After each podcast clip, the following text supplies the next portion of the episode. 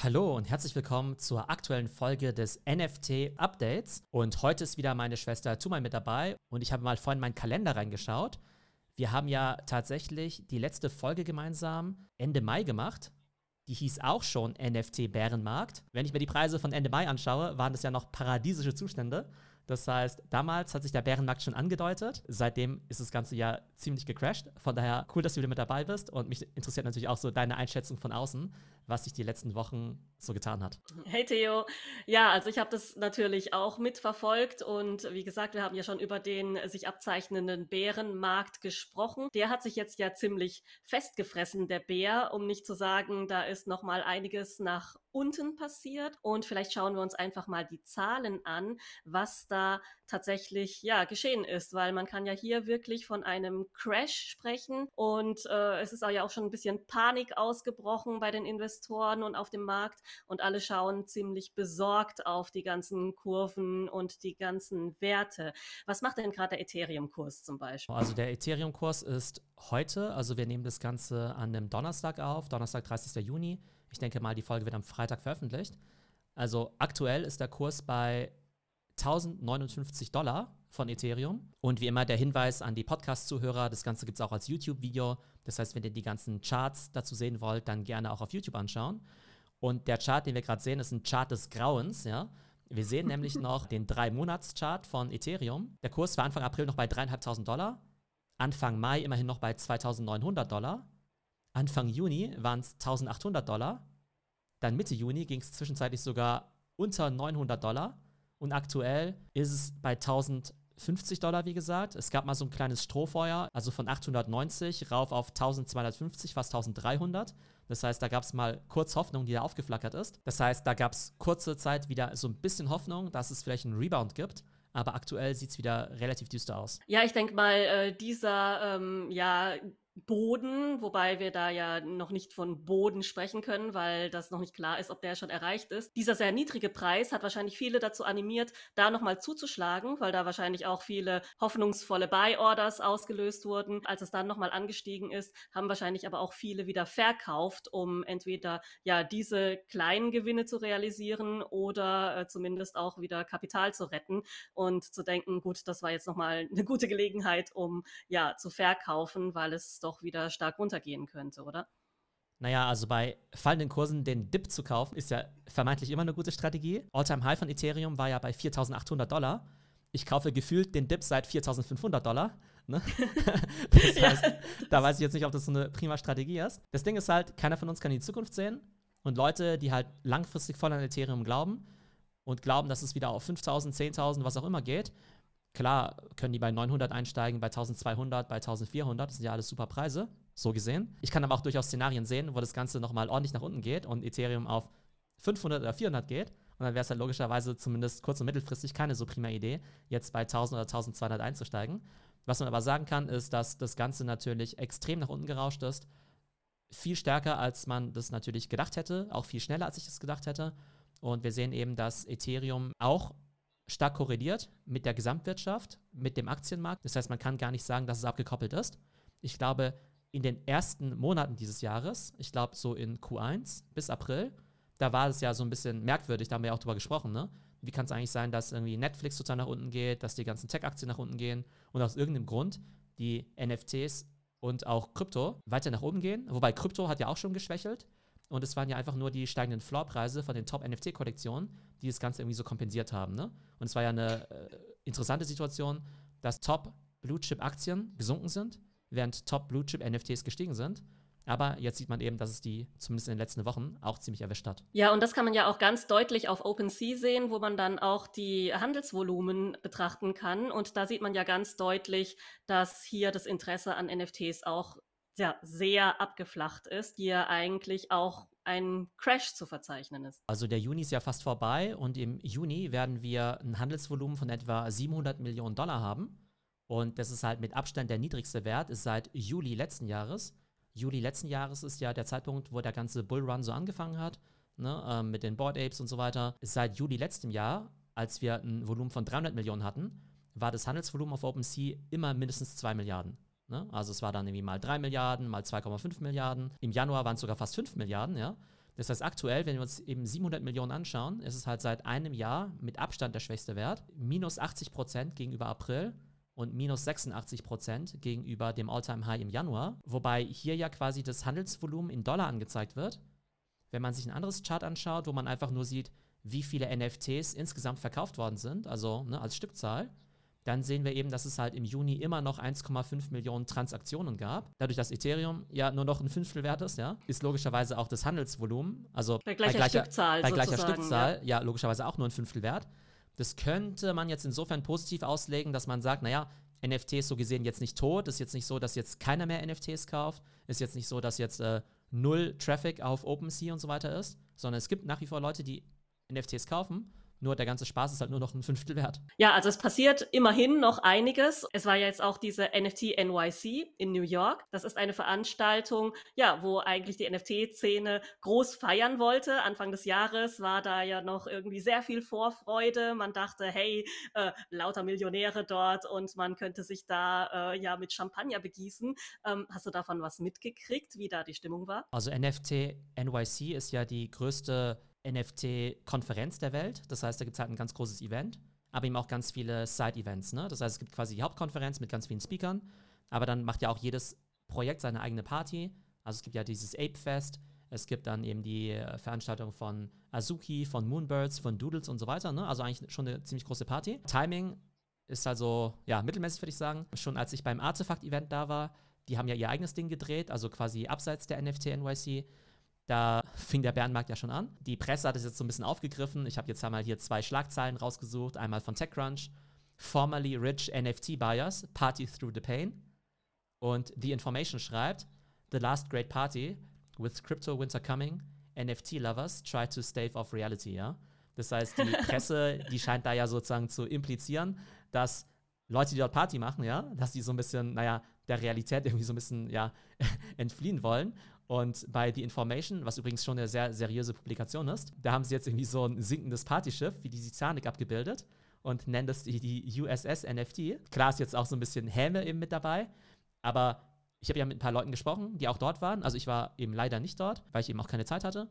Aber auch Discord-Mitglieder, wie der Manuel zum Beispiel, die waren eben vor Ort, haben eben auch berichtet. Und die haben gesagt, dass die Stimmung eigentlich super gewesen sei. Also super coole Community, super coole Events. Klar hat man so ein bisschen über den Bärenmarkt gesprochen, aber es war jetzt keine drei Tage Selbsthilfegruppe, wo die Leute sich jetzt alle den Frust irgendwie äh, weggesoffen haben, sondern die Stimmung war eher so, wir finden die Communities cool, wir glauben an die Projekte, dass unsere Sachen jetzt nur noch ein Bruchteil wert sind, ist halt irgendwie doof. Das hat zumindest der Stimmung offenbar keinen großen Abbruch getan. Gut, also das heißt, äh, man könnte hier auch sagen, dass es auch jenseits vom Investment-Aspekt auch noch wirklich eine Community gibt, die ähm, ja sich auch irgendwie als Gruppe zusammen wohlfühlt und auch gemeinsame Interessen hat und das auch pflegt. Also ich würde sagen, bei NFTs gibt es drei große Aspekte. Das eine ist eben Utility. Bringt mir das NFT irgendwas? Das zweite ist die Community. Und das dritte ist natürlich der Investment-Aspekt. Und ob dir die Utility und die Community jetzt Spaß machen, hängt natürlich auch sehr stark davon ab, wie viel du dafür ausgegeben hast. Also, ich sag mal, wenn du für so einen Affen halt irgendwie 5000 Dollar ausgegeben hast und der jetzt halt nur noch 90.000 wert ist, und du halt dafür auf irgendwelche coolen Partys gehen kannst und so, dann hört sich nach einem ganz guten Deal an. Wenn du vor vier Wochen so einen Affen für 450.000 Dollar gekauft hast, ja, und halt dafür dann auf eine Party gehen darfst, wo dann vielleicht die Snacks nicht besonders gut schmecken und dein Affe halt nur noch 90.000 wert ist, dann denkst du über das ganze Thema anders nach. Ich glaube, du kannst halt dieses Thema Preis und Utility im Augenblick noch schwer voneinander trennen. Ich glaube, in Zukunft musst du es ein Stück weit voneinander trennen. Und klar, Leute, die super billig Ethereum und NFTs eingekauft haben, die können das Ganze relativ entspannt sehen. Aber Leute, die jetzt halt gesagt haben, hey, ich gebe jetzt irgendwie eine Million Dollar für so einen Affen aus, da ist jetzt gerade nicht so eine Partystimmung. Ja klar, das ist dann auch immer wieder eine Frage des Einstiegszeitpunktes und wie viel man da reingesteckt hat. Ja, und wer es ja total entspannt sehen kann, sind ja natürlich solche Promis wie äh, Snoop Dogg und Eminem, die ja Board Ape Halter sind und sich da offensichtlich auch ähm, ja sehr identifizieren mit dem Projekt und der Community. Die haben jetzt ein Video rausgebracht, das ich eigentlich wirklich echt cool ja animiert finde. Das ist auch wirklich lustig. Wir können da ja einfach mal kurz reinschauen und vielleicht zehn Sekunden von der Musik anhören und uns darüber unterhalten. Also man sieht hier auch wirklich äh, sehr flüssig, sehr gut animierte Szenen. Bisschen ein Mix aus Realszenen und äh, Cartoon-Szenen und hier halt auch ja die Board Apes verwendet. Das heißt, ähm, man hat ja mit diesen Board Apes dann auch ja die, alle Lizenzen erworben, um damit zu machen, was man möchte. Und hier sieht man eben Use Case, wo die Künstler das auch wirklich tatsächlich so nutzen. Denen kann es natürlich völlig egal sein, was der Preis der Board Apes macht. Also vielleicht nicht völlig, völlig egal, ähm, aber äh, es tut ihnen jetzt nicht weh. Die haben jetzt noch andere Einnahmen. Was hältst du denn davon? Also meinst du, die hypen das jetzt, um Board Apes nochmal zu hypen, ähm, um den Preis nochmal irgendwie hochzutreiben? Das haben sie ja, wie gesagt, eigentlich nicht nötig. Oder finden die das einfach total cool und machen das und das nützt dann so einem Projekt einfach, weil solche Leute da sich da davor stellen. Also grundsätzlich muss man ja sagen, dass ja Board Ape, was so die äh, Beliebtheit bei Celebrities angeht, halt nochmal in einer ganz anderen Liga spielt als alle anderen Sachen, ne? Also auch wenn ich Clone X und so weiter cool finde, die Promis sind dann noch nicht so wirklich auf den Zug aufgesprungen. Ich weiß auch nicht, ob sie es unbedingt tun werden. Aber Board Apes ist halt schon ein kulturelles Phänomen, zumindest gewesen. Wir werden sehen, ob es weiterhin bleibt. Und viele Rapper haben es eben auch übernommen. Was ich jetzt eben spannend finde, ist, dass die tatsächlich jetzt eben noch dieses Video eben auch rausbringen und eben auch Musik machen. Weil bei vielen Celebrities ist es ja so, dass es eigentlich mittlerweile ziemlich berechenbar geworden ist, dass sie halt irgendwas mit NFTs quasi vermeintlich machen oder ihr Profilbild wechseln. Schwupps, zwei Wochen später haben sie ihre eigene NFT-Kollektion auf dem Markt, die sie dann verkaufen wollen. Ne? Das ist natürlich ziemlich transparent, was sie damit vorhaben. Ähm, klar werden die jetzt hier auch monetär irgendwie ähm, motiviert sein. Also jetzt nicht unbedingt, dass ihre Affen im Wert steigen, aber dass sie halt einfach was aus ihrer, aus dieser IP irgendwie machen wollen und vielleicht auch diese Web3-Zielgruppe ansprechen wollen. Ich glaube, vom Timing her ist natürlich für die jetzt auch nicht so ideal. Also, ne, die Schlagzeilen, dass Snoop Dogg und Eminem eben auch Bored Apes haben, die gibt es ja schon seit ein paar Monaten. Die haben dann vielleicht auch gedacht, naja, jetzt im Juni, hoffentlich auf dem Höhepunkt des NFT-Hypes mit NFT NYC und dem Ape Fest, veröffentlichen wir dann unsere Single und so weiter schlechtes Timing, aber ich finde es eben cool, dass sie zumindest etwas draus machen. Ja, und wie gesagt, was ich cool finde, ist, dass man ja hier mal wirklich ähm, eine Anwendung von diesen Lizenzen dann eben auch sieht. Also, dass man dann sagt, ja, man kann halt wirklich mit so einem gekauften NFT die Artwork benutzen, wie man will. Und das ist ja auch ein Anwendungsbeispiel, ja, was äh, bisher noch nicht so öffentlich sichtbar war. Und mit den beiden ist das jetzt natürlich extrem sichtbar. Also ist ja egal, was sie machen. Das äh, erzeugt einfach Aufmerksamkeit. Genau, und das ist dann ja eben auch eine Utility, ne, dass ich eben einfach die Bilder eben verwenden kann. Wobei hier brauchen die ja noch irgendwelche Animatoren, die das Ganze eben auch in Szene setzen können. Das Coole bei Clone X ist ja, dass ja irgendwann mal diese 3D-Figuren und auch diese Augmented Reality-Filter rauskommen werden. Das heißt, dann könnten wir zum Beispiel auch irgendwelche Videos machen mit irgendwelchen Clone-Faces und so. Und das ist dann ja auch wieder ein cooles Stück Technologie, was jetzt ungeachtet vom Preis und vom Wert halt einfach was Cooles ist. Das heißt, ich glaube, da ist eben ganz wichtig zu unterscheiden. Es gibt NFTs mit einer gewissen Utility und manche, die halt einfach nur reine Spekulation sind. Ja, und apropos Spekulation, also der Ape Coin, der zu den Board Apes äh, gehörige Coin, der hat ja tatsächlich auf dieses Video von Eminem und Snoop Dogg reagiert. Also der ist um 22 Prozent hochgegangen. Würdest du tatsächlich sagen, dass es damit zusammenhängt, dass die da so einen Einfluss auf äh, so einen Kurs haben, dass es einfach so ein Beliebtheitsmesser ist, ähm, dieser Ape Coin-Kurs oder ähm, hat das eigentlich gar nicht so viel Zusammenhang? Naja, also kurzfristig reagieren natürlich NFT- und Kryptokurse immer so ein bisschen zumindest auf irgendwelche News, aber immer viel weniger, als sich das die Leute natürlich immer erhoffen. Ne? Ähm, es gibt ja immer so dieses Ding, ähm, das nennt man ja so ein bisschen ironisch in der Szene Hopium. Also nicht Opium, sondern Hopium. Das ist, man hofft immer, dass, boah, wenn das und das jetzt passiert, dann geht's zum Mond. Wenn das Ganze auf Christie's versteigert wird, dann verdoppelt sich der Floor wenn jetzt äh, Celebrity XYZ das benutzt, dann verdreifacht sich und so weiter. Ne? Und hier, ja, der Apecoin ist jetzt ein bisschen hochgegangen im Anschluss. Ne? Das war jetzt eben vor ein paar Tagen. Aber wenn wir uns mal Apecoin mal anschauen über die Zeit, dann sehen wir einfach, dass es natürlich äh, ja, ein Desaster war. Äh, der war ja zwischendurch bei 27 Dollar. Natürlich vor allem im Vorfeld von dem Other Deed Land Sale, als die Leute sich eben das virtuelle Land eben gekauft haben. Und mittlerweile ist der Coin eben bei 4,36 Dollar. Also richtig heftig. Das heißt, auch der Coin hat 80% verloren. Wobei man jetzt sagen könnte, naja, sogar die seriösen Coins haben ja 70 bis 80% verloren. Das heißt, wenn jetzt der erfundene Affencoin von Bored Ape auch nur 80% verloren hat, geht noch, ja. Nicht bei Null ist und immer noch eine Market Cap von ein paar Milliarden Dollar hat, dann ist es ja vielleicht gar nicht so verkehrt. Und das hat auch wieder so eine Ansichtssache, ja. Also du kannst einerseits sagen, Apecoin ist ein totaler Scam, weil es halt 80% im Wert gesunken ist. Oder du kannst sagen, krass, da ist ein Web3-Startup wie Bored Ape, die haben innerhalb von einem Jahr eine Kryptowährung auf den Markt gebracht, die eine Market Cap von über 4 Milliarden Dollar hat, selbst in diesem Marktumfeld. Und deshalb ist es ein bahnbrechender Erfolg. Also immer eine Frage der Perspektive. Ja klar, also wenn man vor allen Dingen mal guckt, dass Bitcoin auch gerade 70 Prozent ungefähr von seinem All-Time-High weg ist, dann ist das noch ähm, relativ gut, wie gesagt. Ja, und was mich interessieren würde, wie stehen denn momentan die Floorpreise, da wir jetzt auch gerade über die ähm, ja, äh, Preise sprechen. Wir hatten ja auch mal noch verschiedene andere Projekte immer auf dem Schirm, wie zum Beispiel Clone X natürlich und Moonbirds und so weiter. Vielleicht können wir da auch noch mal einen kurzen Blick drauf werfen. Wir sehen jetzt hier die aktuellen Floorpreise von den Top-NFT-Kollektionen. Also immer in Ethereum. Das Kopfrechnen geht im Augenblick relativ einfach, weil du jetzt halt einfach den Ethereum-Preis ungefähr mal 1000 nehmen kannst, ja, mehr oder weniger. Früher konnte man das ja mal 4000 nehmen oder mal 3000, aktuell leider nur noch mal 1000.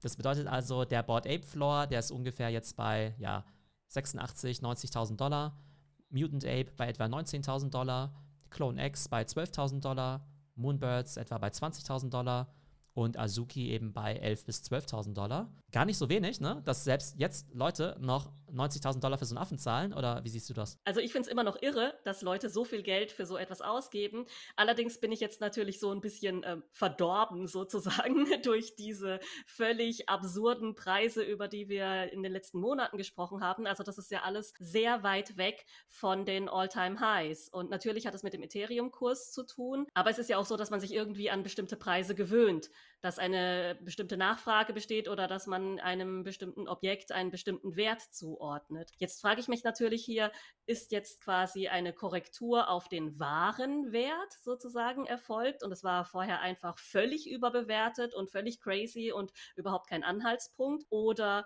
ja äh, geht die Korrektur noch viel weiter nach unten und ist jetzt immer noch ja ein ähm, Punkt auf einer nach unten gehenden Kurve, wo man jetzt noch rechtzeitig verkaufen sollte. Ich meine, das Ding mit NFTs ist natürlich, dass es alles irgendwo Fantasiepreise sind, ja. Als der Affe letztes Jahr 200 Dollar gekostet hat, waren auch alle schockiert. Mensch, 200 Dollar für ein digitales Bild. Dann war halt irgendwie 10.000 Dollar wert, 20.000, 50.000, 100.000, 450.000.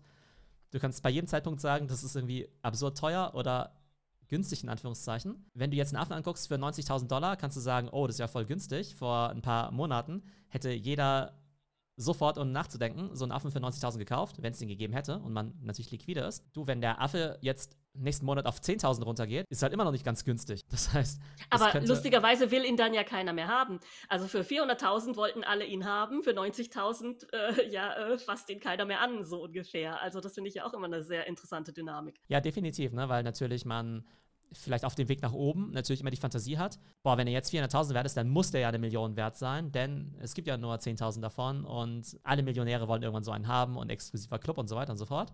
Und jetzt gibt es natürlich eher die Abwärtsspirale. Das heißt, nach oben hin kann man sich alles vorstellen.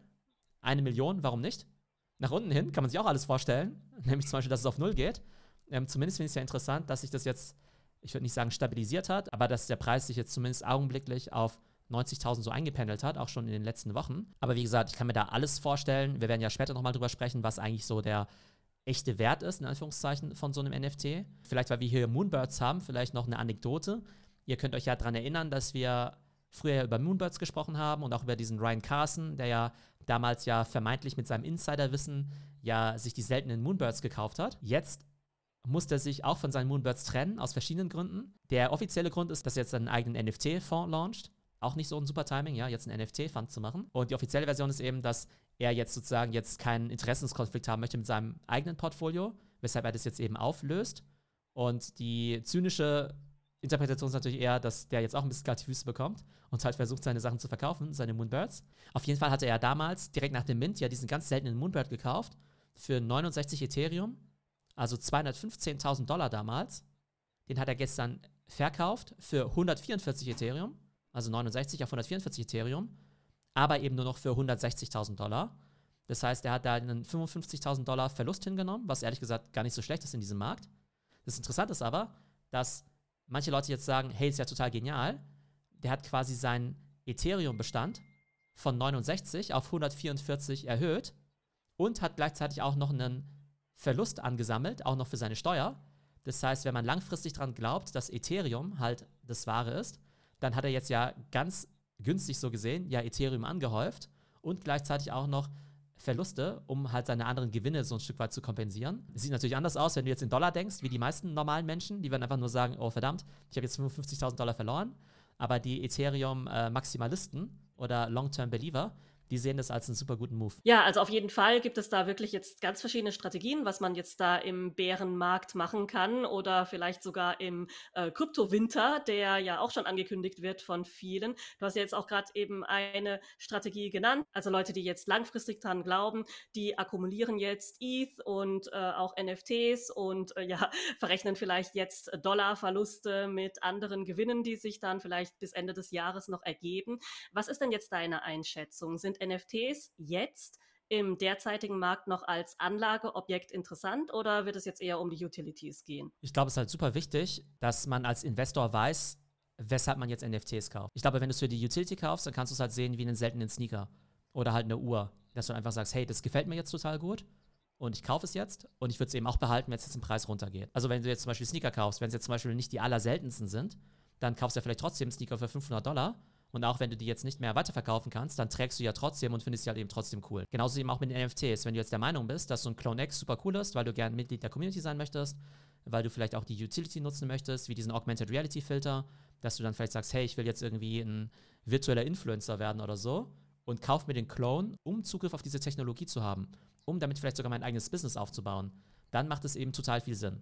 Und dann kannst du eben sagen, naja, 10.000 Dollar, ist es viel, ist es wenig, who knows? Aber wenn du halt sagst, okay, anstatt dass ich mir jetzt eine teure Uhr wie eine Rolex kaufe für 10.000, kaufe ich mir diesen Clone für die Utility und um zur Community zu gehören oder meinetwegen auch um im Metaverse damit anzugeben. Ich glaube, dann ist es vollkommen fein und dann ist es halt im Prinzip deine Entscheidung, ob es dir 10.000 Dollar wert ist oder nicht. Ich glaube, beim Investment Case ist es ja so, dass man zumindest im letzten Jahr das ganze Jahr als eine Art Finanzinstrument gesehen hat. Dass man eben gesagt hat, okay, das ist irgendwie doppelt gehebelt. Die NFT-Kollektion geht rauf in Ethereum und Ethereum steigt hoffentlich auch. Und dadurch sind ja zum Teil eben auch diese Mondpreise zustande gekommen. Jetzt leider auch nach unten. Ich finde es halt super schwierig einzuschätzen gerade, wohin der ganze Markt dann eben geht. Ich kann mir schon vorstellen, dass er nochmal deutlich nach unten korrigiert. Von daher finde ich jetzt einen Clone X zu kaufen für 10.000, wenn du sagst, okay, gefällt mir gut, ähm, coole Utility, dann kann man das durchaus machen. Kann sein, dass der Clone nochmal nach oben geht. Aber aktuell könnte ich mir das halt eher vorstellen, dass er vielleicht in Maßen nach oben geht. Ne? Also wenn du zum Beispiel jetzt so Luxusuhren anschaust, wie eine Rolex oder so, die gehen ja auch im Preis hoch. Ne? Du kaufst eine Rolex meinetwegen für 10.000. Fünf Jahre später ist die dann vielleicht 14.000 wert, als Beispiel. Das sind ja immer noch 40 Prozent, ist ja jetzt nicht verkehrt und ist jetzt ja im Preis ja auch nicht gesunken. Aber die Rolex Ja, aber es sind halt jetzt nicht diese 5x, 10x, die man sich halt erhofft hat in diesem Markt letztes Jahr. Genau, ja, die Rolex, die kann sich jetzt nicht verzwanzigfachen jetzt innerhalb von einem Jahr, ne? Und klar, das ist jetzt keine 1 zu 1 Analogie, denn es gibt ja nur 20.000 Clones und 10.000 Apes und es gibt jedes Jahr eine Million Rolex über alle Modelle und so gesehen. Aber ich glaube, man tut sich aktuell am leichtesten, wenn man halt tatsächlich in Utility denkt und wirklich nur sagt, hey, gefällt mir das, dann kaufe ich mir das. Und wenn es dann auch noch im Wert steigt, dann umso besser. Genauso wie ein Rolex-Träger ja vielleicht auch sagt, hey cool, ich habe mir die Rolex für 10.000 gekauft, die ist jetzt irgendwie 12.000 wert. Und falls ich sie tatsächlich irgendwann mal verkaufen möchte, weil ich keinen Bock mehr drauf habe, dann kann ich sie immer noch mit Profit verkaufen. Aber ich glaube, keiner kauft eine Rolex, mit dem Gedanken, dass sich das irgendwie verzehn oder verhundertfacht. Und selbst wenn du das machst, dann kaufst du dir vielleicht eine Rolex, aber bunkerst jetzt ja nicht irgendwie hunderte von Rolexen, äh, mit der Hoffnung, dass es jetzt irgendwie auf, äh, ne, dass sich das alles verhundertfacht. So wie natürlich auch einige Leute sich jetzt irgendwie, weiß nicht, äh, ganz viele Azukis, ganz viele Board Apes und so gekauft haben. Von der, glaube ich, hat sich der Markt geändert. Klar, ich habe ja auch viele Clone X eben gemintet, aber ich glaube, dass das Risk-Return-Verhältnis jetzt halt ein ganz anderes ist. Ich glaube, vor einem Jahr oder vor einem Dreivierteljahr war relativ klar, dass diese Blue Chip NFTs stark nach oben gehen werden und eben nicht nur im Wert steigen werden wie ein Collectible, sondern eben tatsächlich wie dieses gehebelte Finanzinstrument, natürlich mit all dem Risiko, was damit verbunden war. Und im Augenblick sehe ich halt zumindest diese riesen Upside nicht mehr, sondern wenn halt eher eine kleinere Upside, aber gleichzeitig nochmal eine deutliche Downside, falls eben der Bärenmarkt sich weiter fortsetzt und sowohl der Ethereum als auch der NFT-Preis weiter nach unten gehen. Ja, also wie du ja schon gesagt hast, das eskaliert halt in beide Richtungen relativ schnell, entweder nach oben oder nach unten. Und man muss halt natürlich auch sehen, dass im letzten Kryptowinter auch 90 Prozent aller ja, Altcoins, die nicht zu den großen Projekten gehören, also im Prinzip nur Bitcoin oder Ethereum, wirklich verschwunden sind. Und auch äh, ja große Altcoins haben sich nie wieder erholt. Also äh, Ethereum könnte im Prinzip dasselbe Schicksal blühen. Das könnte auch nie wieder auf 4000 oder mehr gehen. Also die großen Coins, die haben ja den letzten Winter ja ganz gut überlebt und sind dann ja wieder zu ungeahnten Höhen eben aufgestiegen. Aber tatsächlich viele von diesen ICOs oder diesen Altcoins, die sind halt wirklich auf Null gegangen, ja. Also die sind nicht nur auf, um 90% runtergegangen, die sind halt wirklich auf Null gegangen. Das sind kann, natürlich, ja. das kann natürlich jetzt mit vielen NFT-Projekten auch passieren, ne? Vielleicht auch so welche aus der zweiten oder dritten Reihe. Meinetwegen sowas wie Cool Cats ist oder war ein gutes Projekt, aber es ist halt nicht die erste Liga. Und es kann halt sein, dass sie halt auf Null gehen, ne? Ähm, und bei den Top-NFT Blue Chips, ja, die werden sicherlich überleben. Die haben natürlich auch viel Kapital, ne? Weil die ja total viel eingenommen haben. Board Apes und Clone X und hinter Clone X steckt Nike und so. Das heißt, ich bin mir ziemlich sicher, das werden erfolgreiche Projekte sein. Aber erfolgreich bedeutet halt nicht, dass der Affe jemals wieder 500.000 kosten wird. Also erfolgreich ist vielleicht auch einfach, wenn es das Projekt gibt, das beliebt ist, Leute was draus machen und Leute immer noch bereit sind, 10.000 für den Affen zu zahlen oder eben 5.000 für Clone X, weil 5.000 für Clone X wäre halt immer noch mehr als die meisten Luxusuhren und Handtaschen. Und dann hätte es sich ja immer noch als eine enorm erfolgreiche Kollektion im Markt etabliert. Man hätte trotzdem gezeigt, dass NFT Use Cases hat, dass es da wirklich überzeugte Käufer gibt, dass es meinetwegen in einem gewissen Rahmen auch wertstabil ist. Aber dafür wird halt vielleicht nie wieder 500.000 kosten und der Clone vielleicht nie wieder 70.000. Und ich glaube, es ist einfach so diese neue Realität, mit der wir uns auseinandersetzen müssen. Falls es doch wieder in diese All-Time-High-Richtung geht, da werde ich mich natürlich dagegen nicht wehren. Das würde ich natürlich trotzdem cool finden. Aber wie gesagt, ich würde mich aktuell eher auf die Utility konzentrieren und wirklich eher im Vordergrund sehen, welchen Spaß habe ich an diesem NFT, was ist es mir wert und eben nicht primär den Spekulationsaspekt sehen. So, das war unsere heutige Folge zum NFT und Metaverse Update. Heute haben wir ja primär über den NFT und Kryptomarkt gesprochen. Und nächste Woche gibt es dann wieder mehr Metaverse-News. Also werden eben sehen, wie die Brands eben aktuell im Metaverse unterwegs sind, ob die auch irgendwie vom Bärenmarkt betroffen sind oder ob die einfach sagen, nee, das ist uns eigentlich vollkommen egal. Wir machen spannende Use Cases für unsere Brands und für unsere Fans. Und solche Cases werden wir euch dann auch nächste Woche wieder präsentieren. Ja, ich freue mich drauf. Bis dann. Tschüss, Bis dann. Theo. Ciao.